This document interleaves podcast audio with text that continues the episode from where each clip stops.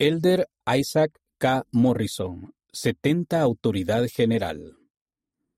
El elder Isaac K. Morrison dice que él y su esposa han podido dormir poco desde que el presidente Russell M. Nelson le extendió un llamamiento al elder Morrison para servir como 70 autoridad general. Sabemos que esta será una travesía para nosotros, dijo. Confiaremos en que el Señor nos mostrará lo que debemos hacer. El elder Morrison fue llamado como presidente de Estaca en 2012, 70 de área en 2018 y presidente de la misión Ghana Costa del Cabo en 2020.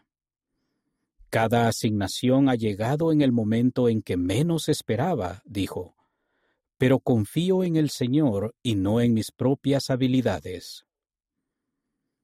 El Elder Morrison tiene una maestría en Administración Estratégica y Liderazgo de la Universidad Kwame Nkrumah de Ciencias y Tecnología de Ghana.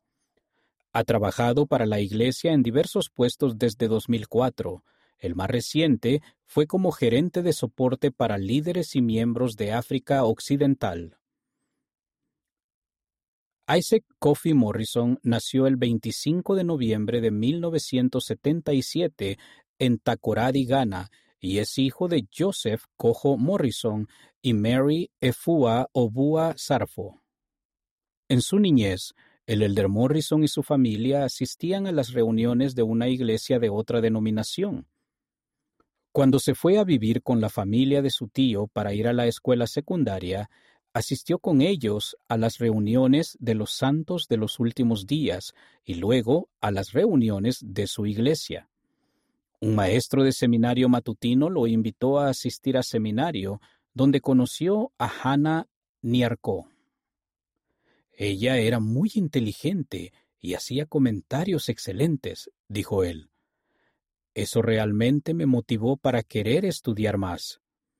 Después de estudiar el libro de Mormón ese año, dijo, estaba listo para el bautismo.